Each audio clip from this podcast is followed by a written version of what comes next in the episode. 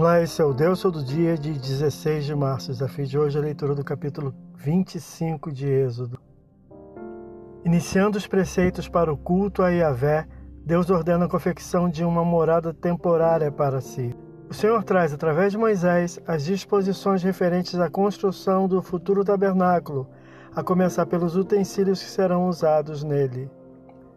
O Senhor ordena que se traga voluntariamente oferta de vários materiais possivelmente angariados dos presentes dados pelos vizinhos egípcios antes da saída da terra, versículo 1 a 7. Será um santuário com objetos para a realização do culto ao Senhor. Para tal, Deus concede a Moisés a visão de um modelo que servirá de base para a confecção dos utensílios, conforme os planos divinos, versículo de 8 a 9. 1. Um, a arca. O primeiro e talvez mais importante utensílio e objeto central do tabernáculo, a arca, Aaron em hebraico, seria feito da dura madeira de acácia, totalmente revestida de ouro puro, retangular e com argolas fundidas e varas para o transporte, o qual será feito unicamente pelos sacerdotes.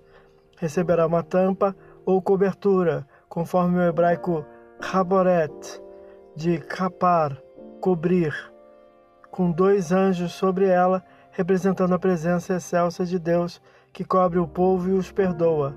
Será o propiciatório. A presença de anjos, Herubim, querubins, sob a arca, no lugar para a adoração exclusiva ao Senhor, não configurava perigo de idolatria, até porque a arca seria posta num local unicamente acessível a um único homem, o sumo sacerdote, no único dia do ano. Os querubins sob a tampa da arca representavam a guarda da santidade divina no lugar santíssimo. Ali, sobre a tampa, futuramente, o sumo sacerdote derramará o sangue do sacrifício. Ali será o lugar de encontro entre Deus e Moisés, quando haverá de conceder os mandamentos ao povo. Versículos 17 a 22. Era, por assim dizer, um cofre onde seriam guardadas três coisas. Hebreus 9, 4 uma das quais reveladas aqui, o testemunho, as tábuas da lei. Era considerada a Arca da Aliança ou do Testemunho, versão NVI, ou do documento, versão TEB. 2. A mesa. A retangular mesa, menor que a arca, também de acácia revestida de ouro, igualmente com argolas e varas para transporte, receberá os pães da presença, literalmente em hebraico lechem panim, o pão das faces representando as tribos de Israel diante das faces de Deus ou sua presença, versículo 23 a 30.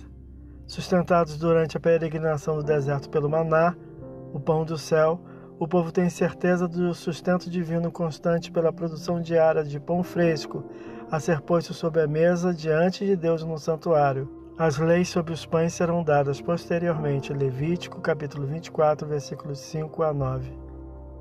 3 o candelabro, a chamada menorá, o candelabro de sete braços, confeccionado em ouro puro batido, sem soldas ou engates, era feita em um só corpo ou uma só peça, pesando cerca de 35 quilos de ouro.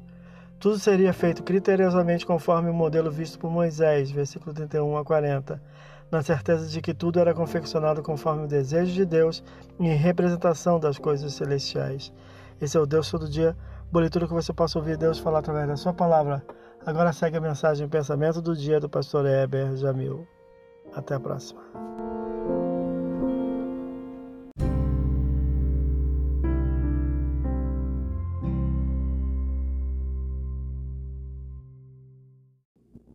Pensamento do dia.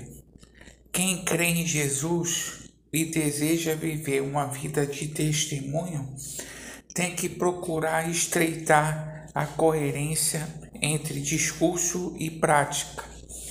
A vida com Cristo tem relação com a prática, pois a fé mostra de fato ser verdadeira quando realiza obras. Sabemos que a perfeição só se alcançará na glória, mas que procuremos a cada dia sermos melhores.